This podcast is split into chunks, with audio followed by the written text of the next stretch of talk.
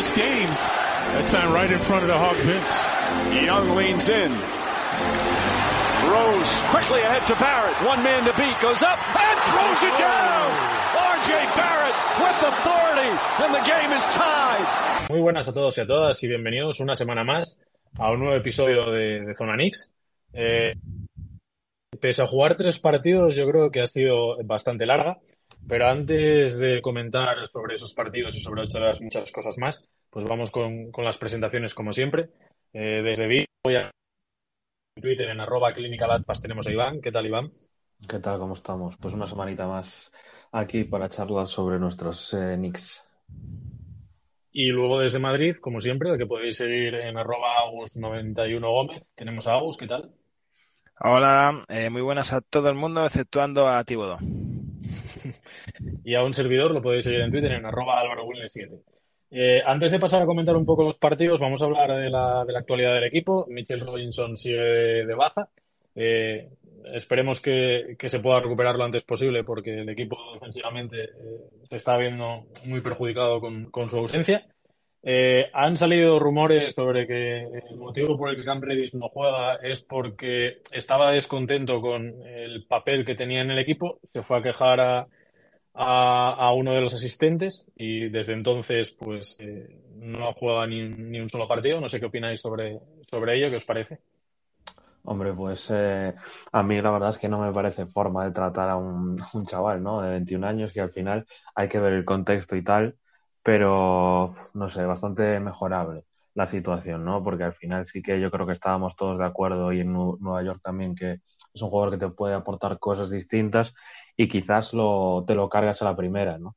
Sí que a lo mejor si se ve la conversación y se ven las malas formas de Cam yendo a hablar con los asistentes de Tips y tal y cual, o a saber qué le dice, bueno, puede cambiar la cosa. Pero no sé, no me sorprendería que no haya sido así para nada, que haya ido a comentar de, de buenas y, y, al final se ha quedado, van 27 partidos seguidos sin jugar ni un solo minuto y está, está de último jugador de la plantilla. No sé, yo creo que se podía haber gestionado mejor, la verdad, y tampoco sé si darle mucha veracidad a lo que he leído por ahí, pero bueno, dicen que el asistente es el, es el padre de, de Jalen Brands. Eh, a ver, primero vamos a ponernos un poco en parte de, de, de Tibodó, aunque a mí me cuesta. El jugador sale también un poco así de aquella manera de Atlanta, ¿vale? Es un jugador que tenía muy buena proyección, jugador que tras el draft pintaba bien, pero bueno, sale como sale. Eh, puede ser que sea un jugador que, que se queje o, que no acepte el rol a mí me extraña por cómo se estaban dando la, la situación, porque realmente eh, cuando se queja, en teoría, eh, que es cuando le quita de rotación, el jugador está jugando, incluso está siendo titular. O sea, por delante de Grimes, porque estaba lesionado Grimes, y, y o, que escucha que Tibodó piensa que Grimes es titular y que iba a tener menos minutos y por eso se queja, o hay algo ahí que no, que no me cuadra. Y luego todos sabemos que Tibodón no le quiere, que cuando llega el pasado febrero eh, no, no le quiere porque no lo usa. O sea, realmente nunca ha dado más oportunidades de lo que se puede merecer y, o que hubo por lesiones o cualquier tipo de cosas. Y aquí, eh, obviamente, yo por mi parte estoy más cercano a, a estar con Cam que con, que con Tibodó y, y, sus cosas de Tibodó, que sigue sin utilizar un jugador que es, es muy potable y, y una más de, de, tips, que parece que para unos tengo ojitos y para otros no tengo ojitos, y a este no entra. Otra de las noticias de la semana es que Quentin Grimes eh, ha sido elegido para eh, jugar el fin de semana de, del All-Star, el partido del, viernes entre rookies, sophomores y jugadores de, de la, de la G-League. Eh, desde aquí damos la, la, enhorabuena, creo que es bastante, bastante merecido. Su temporada está siendo, está siendo muy buena. Semana también rara porque ha, James Dolan ha salido de la cueva, ha dado entrevistas y, aparte de temas eh, extradeportivos, eh, ha dicho que no piensa vender eh, a los Knicks, que es algo que ha pasado a lo largo de, su familia y que espera que algún día alguien de su familia se haga cargo de ellos y que no tiene intención de vender. Eh, ha dicho que tiene confianza plena en Leon Rose, que está haciendo un muy buen trabajo. El objetivo de esta temporada, no sé si ha puesto presión o no, aunque yo creo que todos tenemos el mismo objetivo, que es el de jugar los, los playoffs. Eh, también ha comentado que eh, ha cambiado su actitud eh, en relación a, cómo gestionar el equipo, que hace unos cuantos años o, hace tiempo su manera de actuar era la de estar encima de, las decisiones y de incluso pues, tomarlas él y que ahora lo que deja es a, las personas que elige para, para dirigir el equipo que sean ellas las que toman las, las decisiones. Y también ha dejado caer un poco el tiempo de recuperación de, de Mitchell Robinson, que, comentó que, íbamos a estar cuatro semanas eh, sin, él. ¿Qué opinas un poco de, de esas palabras y de, que James Dolan salga a hablar? Que nunca es algo positivo. Bueno, a ver, yo creo que sí que ha mejorado en el aspecto que dices tú, donde comenta que ha dejado hacer a la gente que tiene que hacer, porque al final yo creo que no es su papel, ¿no? El de tomar las decisiones y sí que se ha apartado un poquito más allá de la, de la dirección del equipo y yo creo que eso siempre es positivo, ¿no? Porque teniendo un poquito más atrás, eh, echando vista a los años más oscuros de, de la historia reciente de los Knicks, en el que Dolan estaba encima, Dolan era aparecía en el centro de todas las portadas constantemente, yo creo que al final era algo que no que no le hacía bien a la franquicia, ¿no? Y ahora, bueno, pues eh, parece que con un poquito de más de éxito ha echado un pasito al lado, ha decidido apartarse un poco y ha dejado trabajar a los que tienen que trabajar, que no es que trabajen mucho, pero bueno, son los que están ahí para, para tomar las decisiones. Y, nada, bueno, supongo que al final es algo que nos tenemos que hacer con ello porque tiene pinta que lo que dice él, ¿no? Un negocio familiar que al final irá entre generaciones hasta que explote la burbuja y no, no creo que haya ningún, plazo, ningún plan a corto plazo de cambiar de, de dueño. Así que bueno, yo por mi parte, sabiendo un poquito lo que es Dolan y tal, yo así estoy contento. Eh, bueno, mm, deja un poco la gestión en otras personas porque realmente no tienen ni puta idea de lo que es esto. Entonces, como no tienen idea de, cómo va eh, la gestión deportiva de un equipo de la NBA, pues lo intenta gestionar desde el otro lado. Y además yo creo que ha aprendido de, muchos dirigentes que ahora se está viendo también en, no solamente en el, en el baloncesto, sino también en, el fútbol y en otros tipos de deportes, que son eh, los que llevan los, eh, los clubs o las franquicias y siempre están un poco más apartados del foco para que los focos y los palos se los lleven eh, a los cuales los contratan, ¿no? Sean general managers o, directores de, cualquier tipo de, equipo. Lo mejor que le puede pasar a, a Nueva York es que este señor como 2 salgan. Eso lo sabemos todos los que pensamos eh, y queremos un poco esta franquicia. Hay gente que no, seguramente, como todo, pero obviamente no lo va a dejar, no va a vender una gallina de huevos de oro que aunque los Knicks estén últimos eh, y estén dando pena, van a seguir dando beneficios porque son los malditos Knicks. Le pese a quien le pese eh, en la liga y a los aficionados, los Knicks serán los malditos Knicks y el Madison será el maldito Madison. Y eso vende sí o sí. Damos pena o no. Entonces obviamente no lo va a dar y será para los familiares que ojalá tengan más aciertos eh, en el futuro cuando pues eh, este señor deje de, llevar el mando en, allí. Y dos últimas cosas para cerrar la actualidad. Eh, durante la madrugada de, hoy se van a dar los, los reservas para, para el All-Star.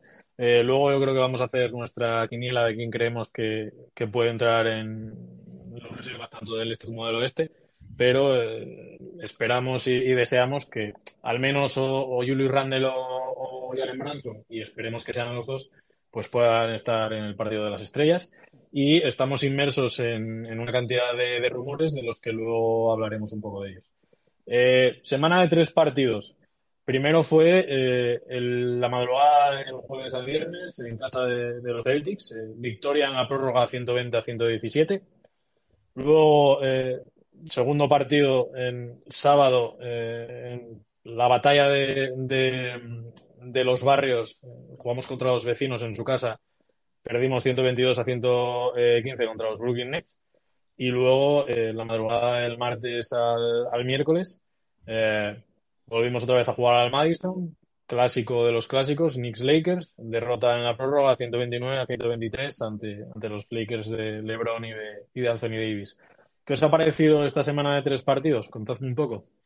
Bueno, pues eh, yo creo que la mejor, o si no, de las mejores victorias temporada, de la temporada, la de la que conseguimos en Boston por el rival, porque es el mejor equipo de la, de la NBA, por la rivalidad que hay entre los dos, no tanto por la forma en la que se consigue, que casi, casi la pecheamos así en el último cuarto, ¿no? Para seguir un poquito las tradiciones de esta temporada, pero bueno, al final pegamos un buen arreón en la prórroga con, con nuestros chicos eh, dando caña hasta el final, Barrett ese triple en la esquina clutch y lo conseguimos cerrar, ¿no? Y es, eh, es, una pena porque veníamos con la victoria también de Cleveland y enganchamos esa de Boston y te plantas el sábado contra Brooklyn en su casa después de ocho partidos seguidos perdiendo con ellos y dices tú, a ver si de esta va, que no está Durant. Y nada, no hay manera, no hay manera. Un partido que llevamos a remolque desde la primera mitad, donde íbamos perdiendo por dobles dígitos y en el que al final, entre la segunda unidad y tal, consigues meterte otra vez en el partido, pero bueno, llega Kyrie Irving y se casca 20 puntos en el último cuarto. Yo personalmente lo tenía clarísimo, de hecho tengo un tuit antes de que empiece el cuarto cuarto y digo, ahora viene Kyrie, se hace cuatro tiros imposibles y aquí perdemos y tal cual. Y al final poco puedes hacer, ¿no? Es que, no sé, a mí estos partidos me parecen siempre los mismos, ¿eh? Contra Brooklyn. Es que me acuerdo del primer partido de, de Barrett, contra, contra los Nets, que es que pasa lo mismo. O sea, pasa lo mismo que partido así que al final arreglas con la segunda unidad y tal, llegando al final así, nada, Irving, tres, cuatro tiros eh, de los que hace él y, y, te vas para casa. Y son nueve derrotas seguidas contra ellos ya, preocupante y, y bueno, a seguir. Y después el partido contra los Lakers, pues yo creo que hablaremos después, ¿no? De la última jugada de, de la pizarra de Tibodó que a ver dónde está, porque vaya última jugada para, para Randall y, y bueno, no sé, al final sí que los Lakers eh, también tuvimos un poco de mala suerte, por así decirlo, porque venían a jugar en back-to-back -back en segunda noche, pero decidieron descansar tanto LeBron como Anthony Davis el primer partido y llegar frescos al Madison. Y al final, pues nada, un partido que se te va en la prórroga también. Y es una pena, es una pena porque lo que hablábamos la semana pasada, o sea, tenemos que rascar victorias ahora por lo civil o por lo o por lo criminal, ¿no? Con el calendario que tenemos, además contra eso, contra rivales de, de nuestra conferencia, como Boston, Brooklyn y Cleveland, así que es una pena, porque ahora viene Miami, que son los que tenemos a dos victorias, si no me equivoco, que están justo encima, marcan ellos la zona de, de playoff y a ver, a ver cómo se nos da. Sí, lo que estaba comentando sobre el partido de, de Brooklyn, eh, aparte de que siempre, o por lo menos eh, ya es una película que, que, has podido ver unos las últimas veces que nos hemos enfrentado contra ellos, mmm, también me recordó mucho a lo que estamos viendo eh, este año con, con Filadelfia. Son partidos muy parecidos, en los cuales, pues, eh, al final, pues, o, o Harden o, o Joel Embiid este año pues eh, te arrebatan la victoria y nada, pues eh, a pesar de intentarlo y, y de estar siempre haciendo un poco de, de goma, eh, sobre todo con la segunda unidad y con los triples, eh, no llega, no te da, no te da y, y, pierdes el y pierdes el partido. Eh, ese día contra los Lakers está eh, se va hacia casi 40 o 40 y pico minutos eh, Jalen Brunson, que casi no descansa, igual que, que, que Randler, porque encima son con prórroga, porque este partido, no sé si lo hemos comentado, pero bueno, este partido y el de y, y el, de, de Boston eh, y el de Boston son de, de prórroga. Y, y, claro, eh, lo que comentábamos del tema de los minutos, pues se va notando. Se nota y, mucho. Incluso lo que se viene siendo, en teoría, eh, ponemos en comillas, esa segunda unidad, eh, que son Quickly y Hartstein, aunque realmente Hartstein es un 5, o sea, ese 5 titular que, es, que juega más, porque el que sale, o sea, el que sale titular en el quinteto Jericho Sims, pero realmente el que absorbe todos los minutos es Isaiah, pues se van hacia los 40 minutos casi todos. Entonces es preocupante y, llegan un poco asfixiados y se nota. O sea, nosotros ganamos el partido contra Boston, partidazo tremendo, eh, como ha dicho Iván, quizás, bueno, no sé si quizás, es, seguramente el mejor partido de que, hemos jugado este año. Y, pero llegamos asfixiados. Eh, luego comentaremos el tema este de, los, del All-Star, pero a Brunson le vendría la semanita esta de vacaciones no bien, sino lo siguiente, porque yo le veo asfixiado muchas veces y vendría bien que se recargara pilas, aunque queremos que, esté porque se lo merece y estaría muy bien que tuviese su primer All-Star. Es complicado. El partido de Boston, lo que comenta Iván, eh, partidazo, además es un clásico, es nuestro clásico, nuestros rivales son eh, Indiana y, y, los Celtics, también Filadelfia, tenemos ahí un... Pero bueno, es eso, lo de Brooklyn es una cosa reciente, que nos toca un poco las narices porque realmente no entendemos por qué vamos allí y no sabemos ganar. No sabemos ganar o no nos dejan a veces, pero pasan cosas siempre. Y, y el partido de Los Ángeles, pues todos lo sabíamos. Cuando vimos que el día anterior no iba a jugar ni LeBron ni, ni, ni Anthony Davis, pues sabíamos que, que el tema estaba complicado y eso que tampoco hicieron una barbaridad tanto Anthony Davis como LeBron, que estuvieron pues bien, como ellos saben. Son, para mí son dos derrotas eh, frustrantes porque son dos equipos que, por nombre igual pueden asustar, pero que creo que eh, les podíamos haber ganado tranquilamente a, los dos. Partiendo de la base, creo que somos bastante mejor equipo que, los Lakers, pese a que ellos tengan a, LeBron James y Anthony Davis. Y luego la sensación que me queda a mí del partido contra los Nets es que decidimos empezar a jugar el partido a principios, mediado el tercer cuarto, mm.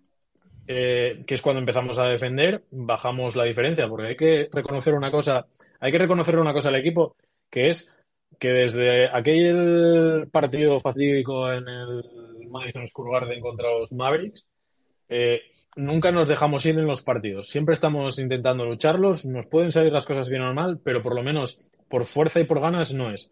Eh, pero es que en el partido contra los Nets nos ponemos a, defender a, mitad del tercer cuarto, es cuando bajamos diferencias de 18 puntos, 19 puntos que estuvieron a llegar los Nets eh, arriba a, estar otra vez en partido. Y la sensación que es lo que dice todos teníamos esa sensación de cuando el partido esté eh, un poco a favor nuestro, va a aparecer Irving y lo va a matar y se lo va a llevar y, y así fue. Y el partido del otro día contra los Lakers es un poco también lo, lo, mismo. O sea, sé que es, es muy difícil eh, suplir la baja de Mitchell Robinson porque defensivamente da mucho a este equipo.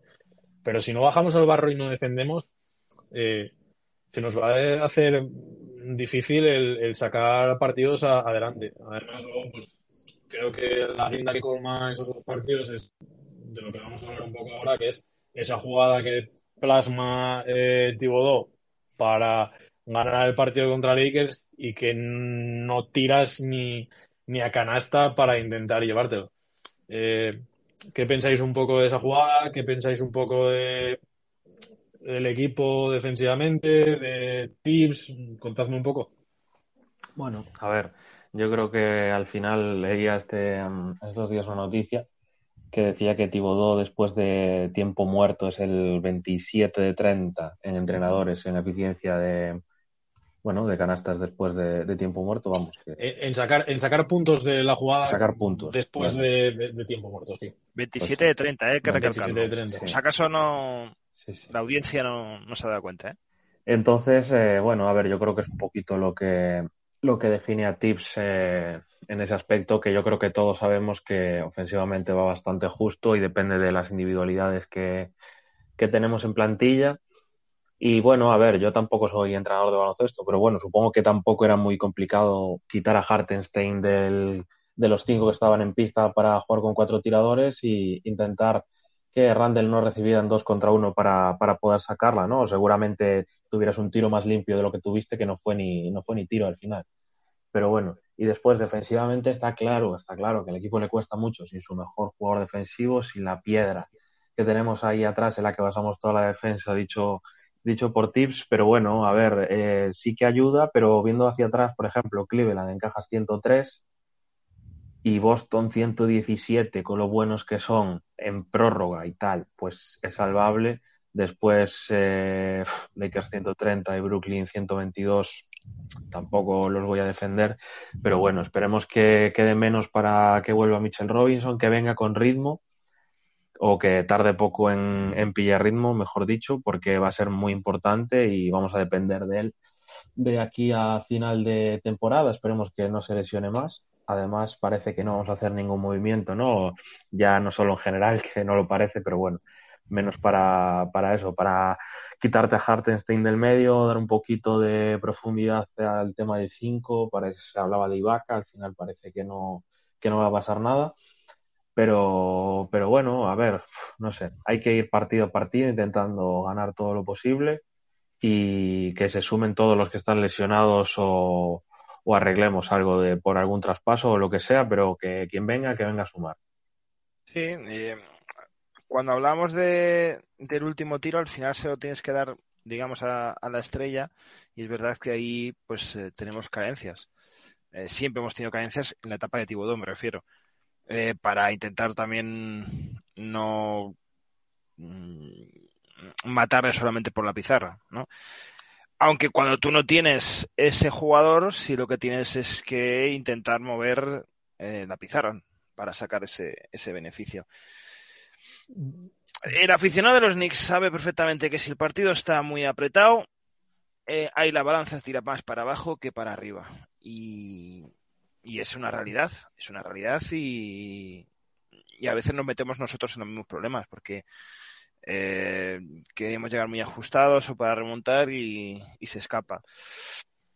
Mm, es complicado, es complicado. Y lo de Mitchell Robinson, pues, oye, es, mm, si tienes que intentar mover, pues muévete por el, por el mercado, que para eso hay, hay 50 jugadores, eh, cinco que te pueden dar un alivio a Mitchell, que también van a necesitar alivio, porque lo que comenta Iván, vamos a ver cómo vuelve de ritmo, pues un tío que necesita volverse a encontrar y, y es que son partidos que palmas. Y como lo que hemos dicho, esto está muy justito y quien se dura un poco se baja. Yo voy a ser claro, o sea, la jugada que, que plantas, si es que realmente plantea esa jugada, es una, es una mierda. es una mierda porque es un uno contra uno de Randall contra Anthony Davis, que Anthony Davis, con sus lesiones y con lo que quieras, es un muy, muy, muy buen defensor. A mí lo que más me calienta de todo esto es que en partidos ajustados, me da igual si Randall tiene secuestrada al hermano de Thibodeau, si tiene, exactamente lo mismo. El balón tiene que estar en manos de, de Jalen Branson.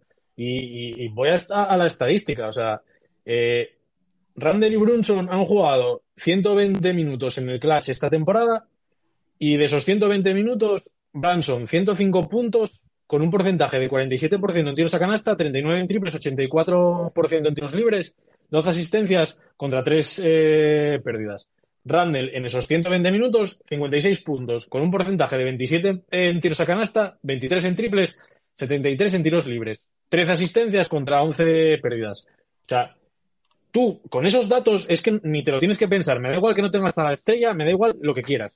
Balones en partidos ajustados y en partidos que tienes que intentar ganar, sí o sí, en manos de Jalen Branson. Es que no hay más. Yo lo siento. Eh, Randall está haciendo una temporada de escándalo pero no tiene ese gen que tienen algunos jugadores que es para ganarte partidos ajustados. No lo tiene y no creo que lo vaya a tener nunca. Entonces, sabiendo eso y teniendo un jugador que más o menos se defiende en esas situaciones, la jugada tiene que ser el 99% para él. Entonces, a mí eso es algo que sí que me, me, repatea y, y, me calienta más que al final, pues la jugada que haya sido pues tirarte un tiro delante de Anthony Davis.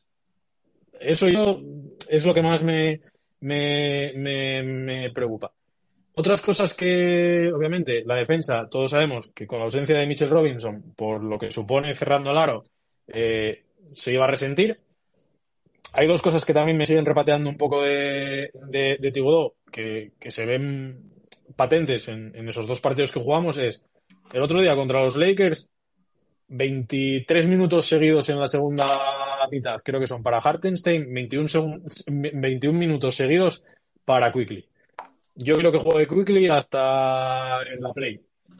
Pero considero que meterle tantos minutos, no sé qué pensáis, a un jugador de seguido no es bueno, porque al final, cuando llegan los últimos minutos, ya ha cansado y tienes más posibilidades de fallar tiros, tienes más posibilidades de llegar tarde a defender un balón. No sé qué pensáis. Sí, está claro, está claro. Es que al final también es eh, lo que hablábamos eh, hace una semana que siempre le da el primer y el tercer cuarto enteros, o si no, íntegramente enteros a Randall y a Brunson. Al final es que eso se nota. Y claro, esta semana tú no te lo esperas, pero en eso, en esta semana, 10 días, vas tres partidos a la prórroga, que son el de el de Boston Lakers y un poquito más atrás queda aquel de, Toronto y tal. Y hombre, eh, porque tenemos el parón ahora del, del All-Star y tal, pero es que si no, es que, madre mía, van a salir en silla de ruedas y no me, no me extrañaría nada. Es que no, no puede ser. No puedes repartir, bueno, es que no es repartir minutos, es dar todos los minutos seguidos, eso no es repartir minutos, lo que tiene que hacer Thibodeau es repartir los minutos bien, que para algo tienes los, eh, pues, lo, las armas que tienes en el, en el banquillo también, que puedes usar, o que si quieres seguir con la rotación que, que estás utilizando hasta ahora, sigue, pero reparte mejor los minutos, porque no puede ser que Quickly te haga esos números que te hacía cuando era titular, luego, de repente, baje a jugar 18 o 20 minutos por partido y ahora otra vez, aunque no sea titular, le des eh, 20 minutos seguidos y que te acaben 30 y pico. Es que no, no, no puede ser, no puede ser. La gestión es. Eh, aunque hay muchos equipos que están funcionando así, el, en cuanto al, número de jugadores, el reparto de minutos no es el mismo. Y esa es la realidad. O sea, yo puedo estar de acuerdo contigo o no en cuanto a que quieres una rotación corta de 8 o 9 jugadores. Oye, cada uno tiene su, su pensamiento eh, en cuanto a cuántos jugadores tiene que utilizar y cuántos no. Lo que sí que tienes que tener en cuenta es que si, si vas a usar esos jugadores, esos pocos jugadores, eh, saber utilizarlos en cuanto a, al minutaje que le das porque no puede haber tantos desequilibrios. Es que realmente nosotros comentamos de que sí, tenemos una rotación de 8, pero es mentira, es una rotación de 6, 6, 7, bueno, 6 jugadores ahora mismo, que son los 5 titulares, bueno, 5 titulares, eh, los 4 titulares más eh, Hasselstein, porque sí. Jericho Sim, de lo que hemos comentado, y Quickly. Y Quickly. Porque los otros son 9 minutitos tirados de de, de McBride, pues para robar algún balón eh, y algún tiro abierto que tenga por aquí. Eh, Obi Topin igual, eh, otros nueve minutitos y, y, Jericho Sims. Punto. Y luego cuando vuelva Michelle Robinson, pues el que se apartará un poco es Jericho Sims. Y ya está. Y no tiene más. Por eso a mí realmente eh, no tengo tampoco mucha ilusión a lo que pueda moverse el mercado, que creo que no se va a mover nada, pero a, ese tipo de mercado porque no creo que incluso entre alguien en esta rotación y si entra alguien para nueve minutos, pues mira, mejor que se quede donde, le donde esté, que a lo mejor juega más sin, sin ser utilizado. Es así. Y luego, otra de las cosas que tampoco entiendo, y más ahora, es, y sé que esto lo hemos hablado 50.000 veces y no lo va a hacer, pero no entiendo que no pruebe quintetos y no le dé muchos minutos a Randall de 5. Es algo que no entiendo. Sé que él eh, tiene una visión del baloncesto donde la manera que tiene para ganar es tener a un jugador que proteja aro eh, en todo momento en cancha. Lo puedo entender con Mitchell Robinson porque sí que es un jugador que protege el aro, pero ahora que te falta él, Sims y Hartenstein, lo siento, no son el mismo tipo de jugador. Te pueden poner un tapón, pero no son ese rim protector que es Mitchell Robinson. Prueba Randall de 5 con Obito Pin de 4 y el resto, pues haz lo que quieras, o incluso Barrett de 4, sí. Probablemente eh, pierdas en protección del aro y probablemente pierdas en eh, rebote defensivo y ofensivo. Pero es que perder en rebote defensivo y ofensivo lo estás haciendo ahora mismo también con Sims y con Hartenstein eh, jugando los minutos y repartiendo los minutos de 5. Y, la protección del aro me da a mí que, es exactamente igual. Entonces, otra de las cosas que, a mí me, me, saca de quicio y que de cara a lo que vamos a comentar luego del tema me genera muchas dudas porque es meter a otro jugador en rotación que como no sabe experimentar un baloncesto actual, pues van a ser pues un, problema o más problema del que están siendo a, día de hoy. No sé qué, no sé qué pensáis. Hombre, sí, está claro. Ya no sé si, si queréis meternos de lleno en el tema de Arunobi o lo dejamos para. Sí, sí, no, no. Enganchamos eh, semana de. Bueno, pues el jueves de la semana que viene, 9, que no sé si vamos a grabar o esperaremos al viernes para, pues si hay algún movimiento relacionado con los Knicks, poder comentarlo en, en el podcast. Pues se cierra el mercado de, fichajes y es una semana donde ha habido rumores. Estamos interesados en Sadik Bay, que estamos interesados en a dar eh, múltiples primeras rondas por él. Se estaba hablando de que éramos el equipo que, había ofrecido tres primeras rondas. No se sabe si son protegidas o, sin proteger, pero que hay mucho interés eh, en él. Eh, también eh, se ha venido a, soltar información relacionada con varios podcasts atrás del tema de Reggie Bullock, diciendo que la front office no estaba tan interesada en el jugador y que realmente el que estaba presionando por, por él era, era. Eh, y bueno, nos ha relacionado con, con, Grayson, con Grayson Allen, hablando de que negociaciones con Milwaukee Bucks, donde era Cam Redis a los Bucks a cambio de una segunda ronda, eh, George Hill y, y Selchivaka. Y creo que esta semana eh, no se me ha quedado ningún rumor en, el tintero. Sí que ha salido también información que los Raptors están pidiendo o una primera ronda rondas muy buenas por por Gary Trent Jr. Entonces, si se me ha olvidado un rumor, de comentarlo vosotros, un poco todo relacionado con, los rumores de esta semana de los Knicks, pero sobre todo centrándonos en Anunobi, que parece que es el objetivo. Pues, eh, a ver, yo lo de Anunobi entiendo que sí que es un jugador que puede enganchar en, en muchos equipos, ¿no? Que sí que tiene bastante, bastante mercado por lo que por lo que estoy leyendo por ahí, por lo que se está hablando, que lo quieren de ambas conferencias un, un montón de equipos. Y sí que se supone que las conversaciones eh, empezaron con ese Mystery Team, ¿no? Que se hablaba ahí, que ofreció tres primeras rondas, que parece que éramos nosotros. Y, y bueno, a ver, es que también depende de, muchas cosas. Depende del encaje que pueda tener en el equipo, depende de qué des por él, depende de cómo lo vea Tips, porque al final es lo más importante, ¿no? Porque, a ver, está claro que si, si das por él lo vas a tener que poner, ¿no? Eso es lo que piensa la mente común, pero luego ves lo de Redis, que das una primera para que se te quede en el banquillo y estemos a problemas día sí día también, y tienes un poco más de, más de dudas, ¿no? A ver, al final yo lo de Anunobi sí que lo haría, porque es un jugador que personalmente me gusta y entiendo que entre con el timeline de los Knicks, ¿no? Es un jugador joven, eh, un 3D, tiene bastante techo, defiende muy, muy bien, es de los mejores defensores de la NBA. Y al final, por lo que piden, que es eh, o múltiples primeras rondas y un jugador joven o algo así, pues a mí se me ocurre, por ejemplo, dar dos primeras decentes y quizás una más protegida y topping, porque al final eh, ten en cuenta que es que está jugando más McBride que topping, ¿no? O sea, ya llegamos a un punto en el que también tenemos que ver el valor que, que tiene, que tiene Obi, que sí que nos gusta y sí que pedimos siempre minutos para él todas las semanas, pero al final no le llegan y parece que, pues, que no va a cambiar el asunto. Entonces, quizá, eh, quizás esa sería mi, mi oferta. Sé que eso, que tiene mucho mercado, supongo que los Raptors van a, intentar eh, maximizar lo que tengan por él.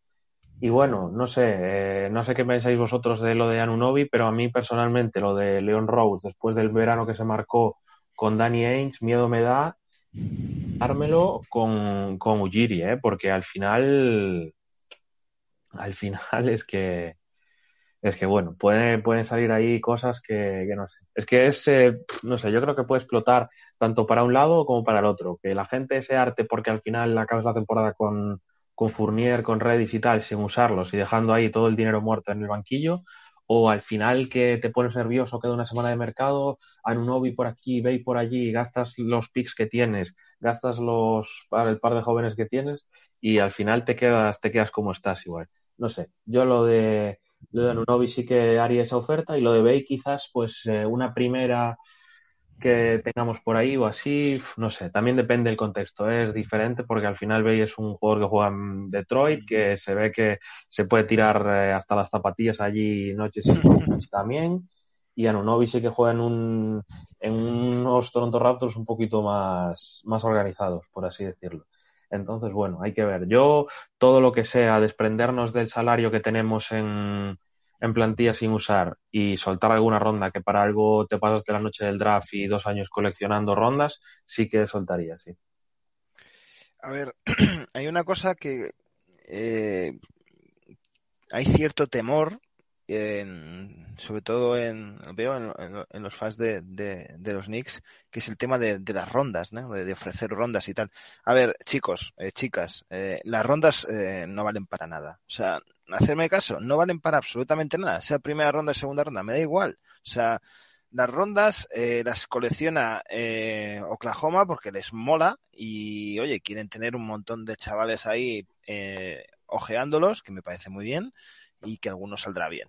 Ya está. Si, las únicas rondas buenas son las que están protegidas en un top 5 si ves que realmente hay una camada de chavales que es interesante porque recordamos también que cuidado que cada cámara tiene sus cosas y, y ha habido algunas veces que había top 6 y no te valía para, para nada. Realmente lo bueno de, del draft son los robos que te puedes encontrar en segundas rondas, que ahí es donde trabajan eh, muy bien las eh, eh, esas agencias, incluso los Knicks han trabajado muy bien esas segundas rondas para, para o segundas rondas o primeras rondas muy altas para encontrar talento y talento que, que otros, otras franquicias no, no, no han captado, ¿no? En, ni en el training camp ni, ni en su etapa universitaria o ahora que están muy de buena también irse a, a Europa o a jugar a la G ¿no? Eso es una parte. O sea, si tú quieres hacer un proyecto, digamos, sano y ganador, eh, un jugador como Anonobi lo tienes que tener sí o sí. Eh, te puede salir rana o no, porque todo te puede salir rana, pero es un tío Primero que no tienes en la plantilla. Eso es lo principal. No tienes un tío como Nanobi. Eh, Grimes es un jugador que está jugando, digamos ahora, eh, de escoltalero, entre comillas, porque no sabemos, bueno, están ahí con, con Barrett, que está escoltalero, ¿no? Ese dos o tres, famoso, pero no tenemos a un tío que defienda y que, bueno, un Triandi, el famoso Triandi que estábamos buscando desde, yo qué sé, desde tiempos inmemoriales. Lo, positivo, lo positivo es que estamos buscando igual el perfil de jugador que nos falta, que es un alero grande. Eso es. Porque, porque Grimes, Grimes sí, que te aporta, sí que te aporta mucho en defensa y te puede anotar de tres, pero su, su handicap es un poco con Jalen Branson, que si midiese 10 centímetros más, igual estábamos hablando de eh, top eh, pero que lo hemos visto de los bases pues, pues Grimes, Grimes, el handicap que tiene es que es un poco pequeño en comparación con lo que pueden ser Sadik Bey o, o, Anunobi. Pero es que lo hemos visto este año. Eh, ha habido muchos partidos con aleros altos eh, importantes donde Grimes iba a puntear y no llegaba. Pero no llegaba porque físicamente no le da. O sea, no puede. Eh, porque no puede alargar más el brazo. Entonces, ya parto de esa base de que si tienes a Anunobi, va a ser ese jugador que te pueda cerrar eh, un poco ese problema, ¿vale? Ahora bien, eh, Anonobi, Bay, Bay es un jugador también interesante, alto, eh, que te puede jugar también de 4, 3-4, ¿no? Eh, muy moderno, que también tiene cierta mano y que puede salir de un equipo que pues ahora mismo no sé qué pedirá, pero imagino que está en una plena reconstrucción de, para unos cuantos años, ¿no? Es lo que la clave es lo que comentaba Iván y creo que también Álvaro está con, conmigo. O sea, si viene alguien eh, que por lo menos le gusta a Tibodó para que lo ponga. Ya solamente para que lo ponga hasta que termine el año y veremos qué pasa después si sí o no. Pero por lo menos que sirva para algo. No quiero venir que venga aquí eh, a Nonobi y porque no le guste, pues no lo tenga, lo tengamos fuera. O Bey. A ver. Ese es el principal tema. Todo, todo lo que sea añadir jugadores de talento al, roster eh, es bienvenido. Aquí para mí se me plantean tres problemas. El primero de ellos es, al parecer lo que se comenta es que Anunobi se quiere ir de los Raptors porque quiere más balón y, más protagonismo en ataque. Ese es un primer problema. El segundo problema, estoy a favor de que, que, quede claro que estoy a favor de dar tres primeras rondas por él, sí. Eh, obviamente no daría tres sin protección, igual daría una protegida, o sea, una con protección y dos, dos sin protegidas, o sea, eh, dos protegidas, perdón, y una, dos protegidas y una, y una sin protección. Eh, ¿Qué supone traer a Nunobi para Ari Barrett? Esa es otra pregunta que, que quedaría en el aire. Y luego la tercera es, eh, ¿Estamos seguros de que Tips eh, podría sacarle el 100% eh, a Nunobi? No por la calidad del jugador, sino a la hora de utilizarlo en diversas posiciones, small ball jugando al lado de Randall. defensivamente, darle el protagonismo que tiene por lo bueno que es y no, limitarlo a quédate en la esquina defendiendo al tirador contrario. Esas son mis, mis, las tres preguntas o las tres dudas que me genera eh, no hay dudas. No hay dudas. Es que todo lo, te estás contestando a ti mismo. Sí, sin, esas, sin, esas tres dudas, yo es un sí de manual, voy a por él o intento firmarlo ahora sin tocar a J. Barrett. Lo que te da luego la posibilidad en verano de coger y decir, oye, que sale una estrella, que sale quien salga, pues tienes otra pieza más para poder mover. O puedes coger y decir, oye, prescindo de Ari Barrett porque tengo un Novi, vamos a buscar un upgrade para la plantilla moviendo a, a Barrett. Cuanto más cartas tengas, más puedes ir a los jugadores. Lo que pasa es que esas, esas tres dudas son las que, las que me generan. Y luego, contestando a la pregunta que decía Iván, de no, eh, después de lo de Ainge, ahora negociar con Ugini.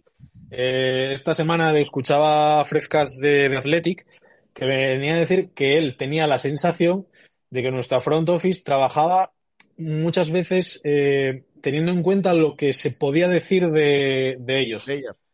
Y ponía un poco el ejemplo de, o sea, obviamente decía que no se veía influenciado a la hora de hacer movimientos y tal, pero que sí que tenía cierta sensación y ponía el ejemplo de, de Camp Reddy, y es que él creía que si no estuviesen un poco preocupados por el hecho de eh, es que traspasaste una primera por él y ahora lo vas a que él tenía 100% la certeza de que a día de hoy Cam Reddish ya no estaba los Knicks traspasado por dos segundas rondas, pero que si estaba eh, alargándose en el tiempo es porque el mensaje que mandaban los Knicks al resto de equipos es yo a Cam Reddish lo valoro como una primera ronda y entonces eh, o me das una primera ronda o nada. Entonces, que había como esa sensación de que muchas veces eh, la presión social o de qué podría pensar acerca de, ellos les podía influenciar algo. De, bueno, pues no se traspasó por Donovan Mitchell, primeras por, por y por el que. A ver, yo creo que la situación de Donovan y la de Anunobi, que sí que se está comparando bastante, es un poco diferente. O sea, nadie te daba por hecho que Donovan Mitchell iba a ser un nick por las tres primeras rondas de que te piden, ¿no? Al final sí que se va a los Caps por tres, pero las conversaciones con los Knicks eran cinco, incluso seis o más. O sea, ya partiendo desde, desde esa base. Y yo estoy de acuerdo con Álvaro, aunque yo creo que el movimiento correcto de los Knicks sería atar ahora a Nunobi, que se quiere ir y el valor está más bajo de lo, de lo habitual, y después en verano intentar eh, mover a, a Barrett, porque al final yo creo que, no sé, no sé qué jugador puede salir que nos pueda interesar, pero al final, si tú sacas a Nunobi ahora por eso, por dos primeras buenas y una primera mala, por así decirlo. Sigues teniendo margen de maniobra con los picks para, para verano y tal, y no sé, imagínate que sale un, un Jalen Brown o algo así, que puedes meter a Barrett y un porrón de picks por, por ahí, no sé, hombre, ya por pensar en eso, imagínate tú un Brunson Brown, Anunobi, Randall Robinson, pues hombre, yo creo que se te queda un contender en, toda regla, ¿no? Y, además, además, porque yo tengo la, la, pedrada de que si Anunobi no sale ahora en febrero, estoy 100% convencido de que en verano los Knicks van a ofrecer a Ari Barrett por, por Anunobi. Y que si no lo hacen ahora es por el tema de que al renovar el contrato tiene la Poison Pill esta, la, que, hmm. que, hace que sea mucho más complicado y que se necesiten más equipos para, para cuadrar salarios.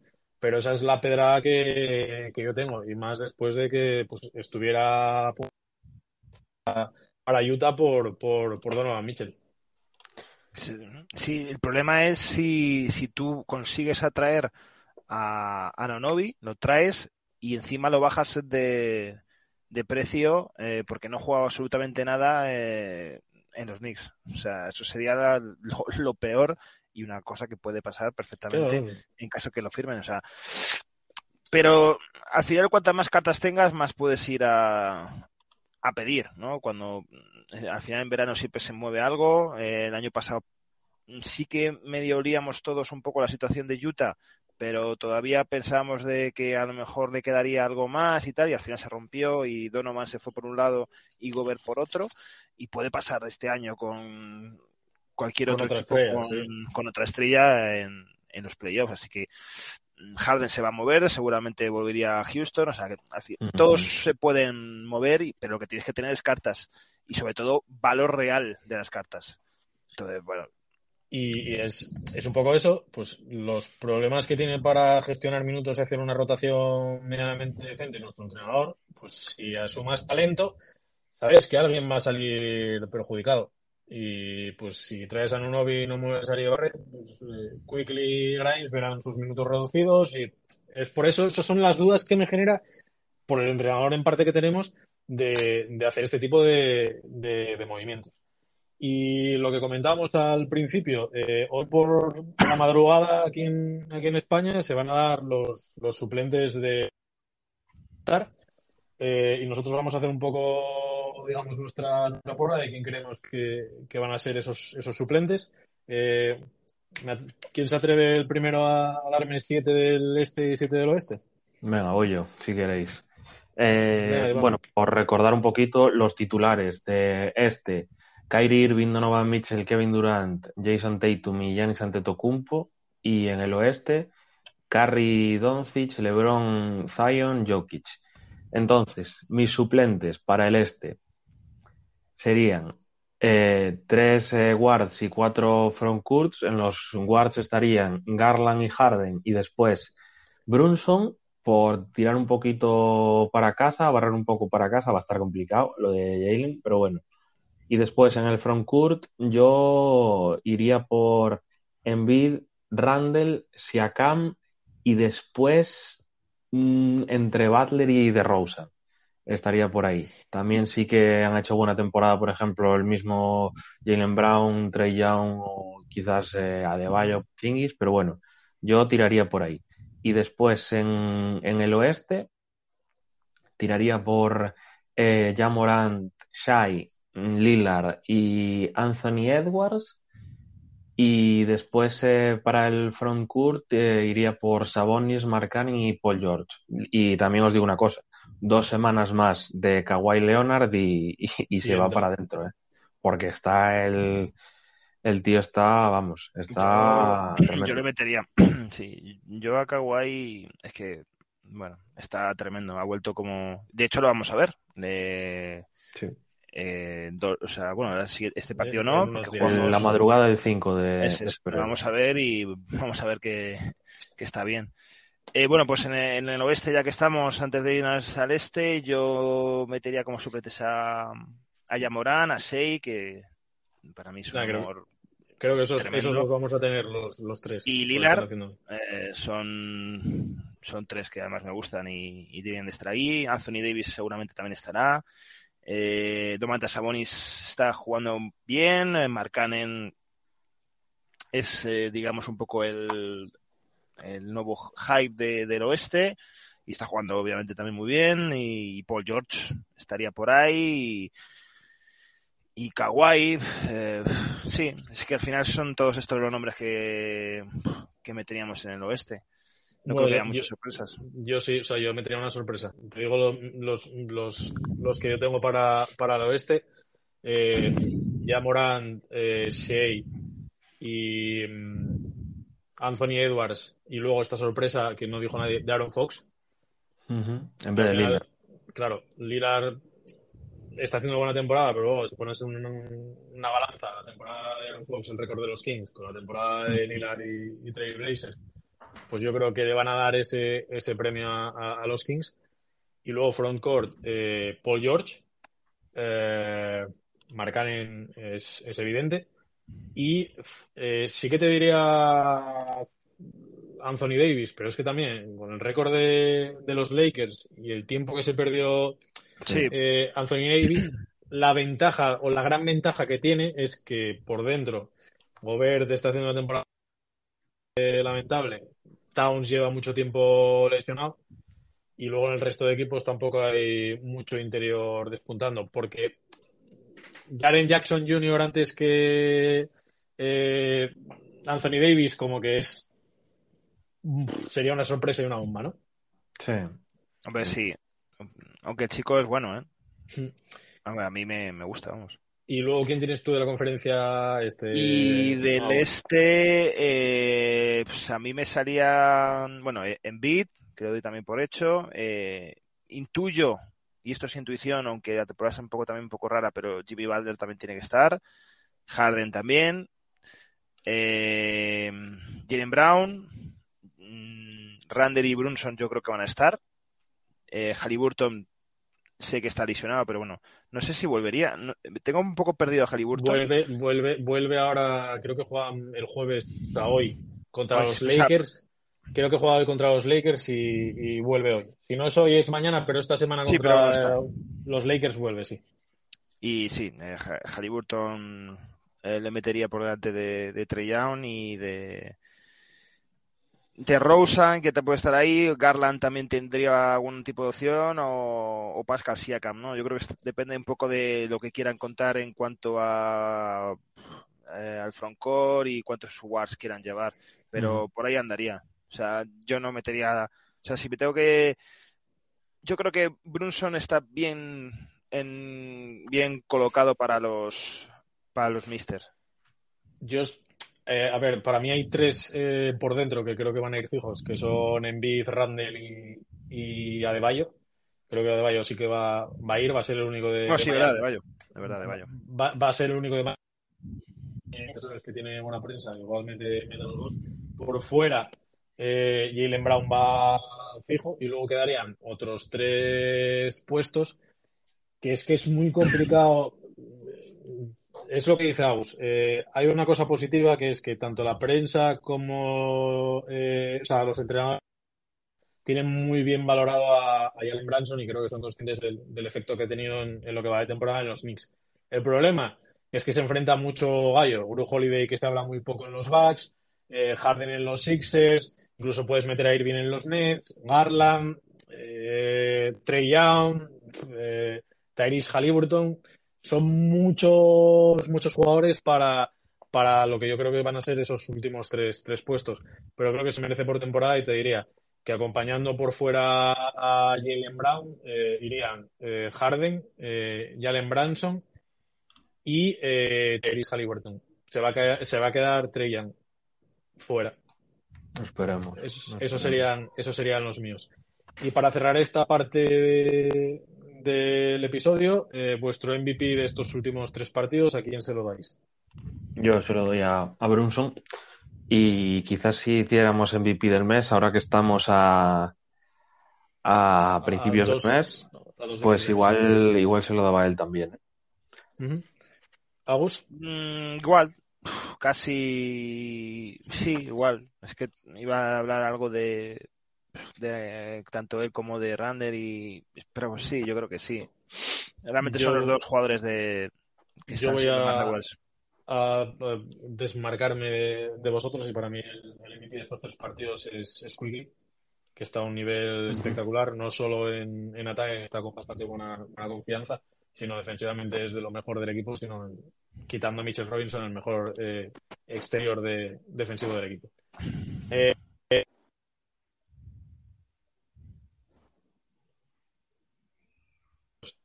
eh, empezamos hoy, madrugada del jueves al viernes a las nueve y media en casa contra Miami Heat.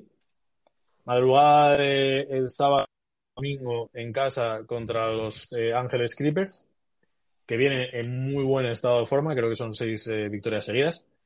Luego, eh, del domingo al lunes a las, a las 12, eh, otra vez partido en casa contra los 76ers. Y cerraríamos madrugada del martes al miércoles a la una, viajando a, a Orlando para jugar contra Orlando Magic. Eh, cuatro partidos. ¿Qué pensáis de estos cuatro? Eh, pues mira, yo te voy a decir que, que, ganamos hoy contra Miami porque además, no sé, Miami me parece a mí, eh, que es un equipo bastante propenso que así igual no juega un Tyler Hill o un Adebayo o así y se te ponen las cosas un poquito más de cara hay que hacer del Madison un fortín, ¿eh? porque estamos bastante flojos en casa, no lo hemos comentado, pero la diferencia de, de récord que hay en casa como fuera eh, asusta. Sí. Asusta para negativo. Así que bueno, vamos a, vamos a ver si ganamos hoy a Miami, si podemos hacer lo propio con los Clippers. Y después, eh, Filadelfia. Yo te voy a decir 2-2 creo que ganamos eh, hoy y contra Orlando y perdemos contra Clippers y Filadelfia. Puede ser perfectamente una semana de 3-1, ¿eh? Como pudo haber sido esta, una de 3-0 también, que nadie se lo esperaba, pero bueno, al final es semana de 1-2 y, y, las cosas siguen igual.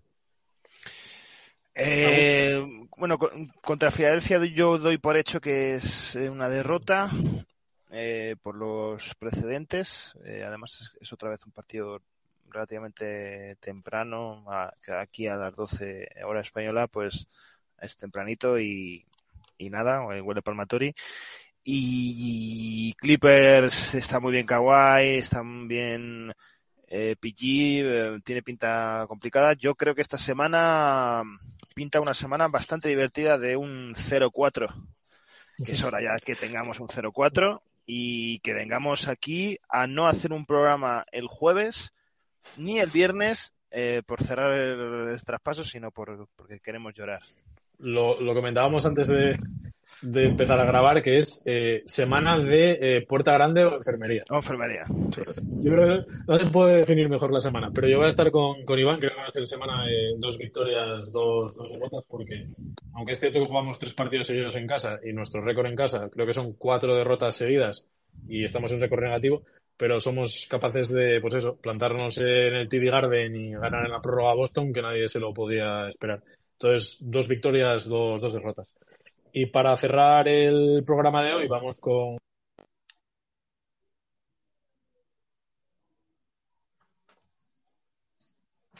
otras dos que nos han dejado en, en el Twitter donde nos puede seguir y, y interactuar con nosotros, eh, arroba zona nix eh, guion bajo. Primero es Juanjo que nos pregunta ¿qué creéis que terminará haciendo la front office antes del cierre del mercado? Reírse de nosotros. Siguiente Sí. pregunta. Sí, básicamente, sí. Esperemos que no, pero tiene toda la pinta, sí. Yo creo que Redis va a salir, probablemente por, por nada, o sea, por, por poco. Y sí que creo que algún movimiento van a hacer. Igual estamos aquí pensando muy grande en Anunobi, pero eh, alguien que pueda dar un salto desde, desde el banquillo con anotación, Eric Gordon. Bay mismo o así, ¿no? ¿Eh? Bay mismo, ya que se habla que igual no es Sí. un movimiento tan grande, pero factible. Sí, Eric Gordon, Bay, eh, Mm. lo que comentaba antes, se, se habla que eh, eh, Toronto anda buscando una primera ronda protegida o dos segundas rondas muy buenas por, por Gary Trent Jr. Pues las protegidas que tenemos, igual al final acabamos eh, saliendo y dándosela. Ese movimiento de intentar mejorar algo el banquillo sí que creo que, que van a hacer. Y luego, eh, Nix for Life, eh, arroba Y2JDGOAT01, que es el que más preguntas nos ha dejado estos últimos podcasts por aquí, que además es de, de Gijón. Creo que es el momento propicio para vender a Randall, nos pregunta, eh, sus mejores eh, números eh, y podremos eh, mejorar el equipo. Eh, hay que quitarse el miedo ese de mover los jugadores que tiene el front office. ¿Pensáis como yo? Eh, ¿Qué pensáis? A ver, yo creo que sí, yo creo que es que es algo que llevamos hablando lo de Randall de- desde el principio del podcast, que es un jugador que, que yo creo que si viene la oferta adecuada, porque claro, tenemos que tener en cuenta el temporadón que está haciendo, si viene esa oferta adecuada, que te dé lo que quieres, que te ayude a mejorar el equipo y tal, yo lo haría. No sé muy bien qué podríamos sacar ahora mismo, porque el mercado está bastante cerrado. Pero sí, sí, o sea, sí, para mí no hay nadie intransferible en los Knicks y por la oferta correcta debería de salir cualquiera. Sí, el problema que tenemos es eh, ahora mismo, mm, y, o sea, qué jugador está, o sea, qué jugador hay fuera, para poder plantear sacar a, a Grande. Claro, si no tienes ninguna estrella eh, para ello, pues te lo tienes que quedar. Hasta que salga algo, mm. eh, yo siempre estoy abierto a la posibilidad de traspasar a cualquier jugador de, la plantilla, porque no hay ninguno que digas tú que pueda ser intocable. Eh, aunque Quickly últimamente me está ganando y, igual se está ganando este, ese cartel, pero durante la temporada no creo que sea un traspaso que, que tengan planeado hacer. en verano sí que puede pasar, el problema es lo que comenta eh, Tiene que estar el jugador indicado en el mercado para moverlo y, no creo que lo vayan a regalar. Entonces, hasta que no salga ese jugador al mercado, vamos a estar con, con Randall eh, por aquí. Y luego tiene dos preguntas más, eh, Iván, eh, así que cuando quieras. Sí, primera pregunta de Alex Pazos V que pregunta, ¿llegará Cam Redis a un nivel del estar en el tiempo que esté en los Knicks? A ver, yo creo que está claro que en los Knicks no, porque su salida tiene pite que será más pronto que tarde, pero bueno, quién sabe, ¿no? Al final es un jugador con un arsenal ofensivo interesante y que quizás si acaba en un Detroit, Houston, donde le permitan 20 tiros por noche y el tío se salga, pues sí que puede llegar a ese nivel All-Star. En los Knicks tengo vamos, 100% seguro de que, de que no. Ha salido muy. O sea, si sale de los Knicks, sale tocado, ¿eh? Porque sale de Atlanta tocado. Sí. Eh, y saldría de, los Knicks tocado. Eso es muy complicado. Salir de, dos franquicias que, digamos, están siendo. No, no es súper importantes, pero sí protagonistas en una conferencia. Eh, cuidado. Veremos dónde puede acabar. Lo mejor que le podría pasar es acabar en un equipo tipo Detroit, como ha dicho Iván, que que no es lo que se habla, que es todo lo contrario. Claro, claro, le están buscando equipo para algo más y bueno. Eh, yo creo que ya es un patrón cuando eh, en dos equipos eh, pides más rol y los dos equipos lo que te dicen es te vamos a buscar acomodo en otro equipo porque no. te da que, pensar. Algo no funciona. Que, que, igual algo no funciona, igual el problema no es del equipo, sino que es que te tienes que replantear eh, cuál es tu futuro o, el puesto que puedes tener en un equipo y no el que igual en un principio crees que puedes tener. Esa es lo que, lo que tal. Y además hay una cosa con Cam Redis que es ese típico jugador que todo el mundo está loco por él y todas las franquicias igual acaban picando y acaban traspasando por él, pero luego cuando lo tienes ahí te pasa esto, que no juega o cuando juega pues no aporta lo que en un principio pensaba eh, como jugador. Pero bueno, pues tiene pinta de. En los Knicks a All-Star no creo que, llegue. No, llega, ¿eh? Además, está claro que Cam también es, es, lo que dices tú, es el típico jugador que ves dos, tres partidos al año porque juega contra tu franquicia y el light test lo pasa, vamos, perfecto. Y por los ojos te entra, te entra genial, pero luego lo tienes ahí y sí que constantemente parece que eso, que se le ven los flashes y tal, pero, pero bueno, y luego la otra pregunta que tenemos de, de, mi amigo Gol de Aspas, de, que es fan de, de, Miami, y dice, en algún momento de su carrera RJ Barrett alcanzará el nivel de Tyler Hero. A ver, yo creo que es un debate que, vamos, tengo aborrecido, no, lo siguiente, porque llevo desde el primer día del draft de, de Barrett y de, y Hero discutiendo esto. Pero bueno, a mí personalmente, y barriendo un poquito más para casa, sí que Barrett me parece un jugador más completo que, que Tyler Hero, que al final entiendo las comparaciones, ¿no? Porque es mismo año del draft, un contrato muy parecido, juegan en la misma posición y, y tal, pero bueno, al final yo creo que son dos jugadores bastante distintos, ¿no? Eh, el tema de, por ejemplo, de la creación de tiro, que es bastante mejor el, jugador de Miami, pero al final a mí me parece más completo Barrett y creo que el techo lo tiene, lo tiene superior Barrett, ¿no? Quitando esa temporada de, de Giro en la burbuja, esos playoffs con asterisco para mucha gente, sí que al final yo creo que, tiraría por el canadiense.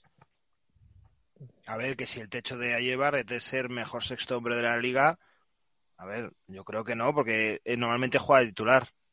Partiendo de esa base, pues mira, eh, a mí me gusta mucho Tyler Hero. Me gusta también mucho, eh, aunque es más irregular, muy irregular, eh, Duncan Robinson. Pero a ver, para verlos, no para estar en mi franquicia, también te digo. O sea, me gusta verles, pero. Yo lo voy a responder, yo lo voy a responder a la pregunta con una pregunta mía. ¿Qué sería de R.J. Barrett en Miami Heat y qué sería de Tyler Hero en, en los Knicks? Eh, porque históricamente nosotros no tenemos eh, un buen bagaje de desarrollo de jugadores. Miami sí lo tiene. Entonces, ¿qué sería de, de Ari Barrett desarrollándose en Miami y qué sería de Tyler Hero desarrollándose en los Knicks? Esa es mi pregunta y lo dejo. Sí, es un buen argumento, sin duda. Pues, Sí, el contexto influye mucho, ¿no? En la evolución de, de los jugadores, sí.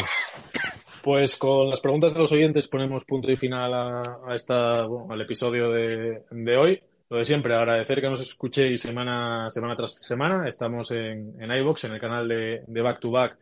Si nos escucháis, podéis interaccionar en, po- po- por ahí, por Twitter. Eh, darle al corazoncito en, en iVoox para que lleguemos a, a- a más gente. También estamos en, en Spotify.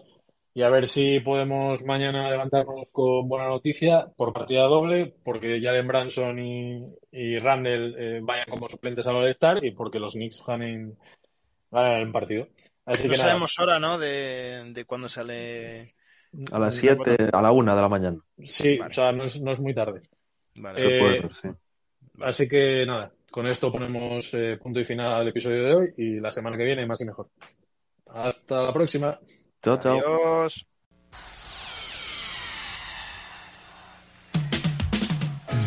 We are the New York Knicks.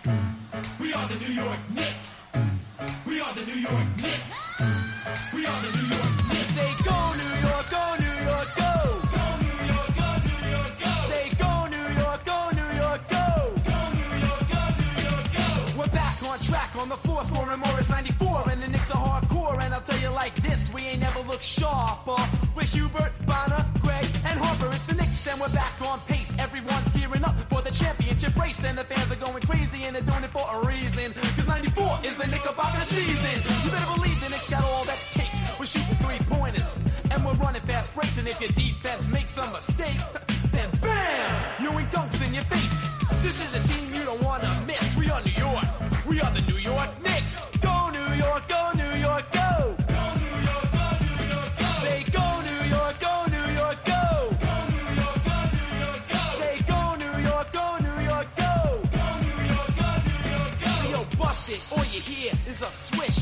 by Starks and dunks by Smith. And no rebounds if that's the case. We put Oakley and Mace in your face. We draw charges and we set picks. We are New York. We are the New York Knicks. Say go New York, go New York, go. Go New York, go New York, go. Say go New York, go New York, go.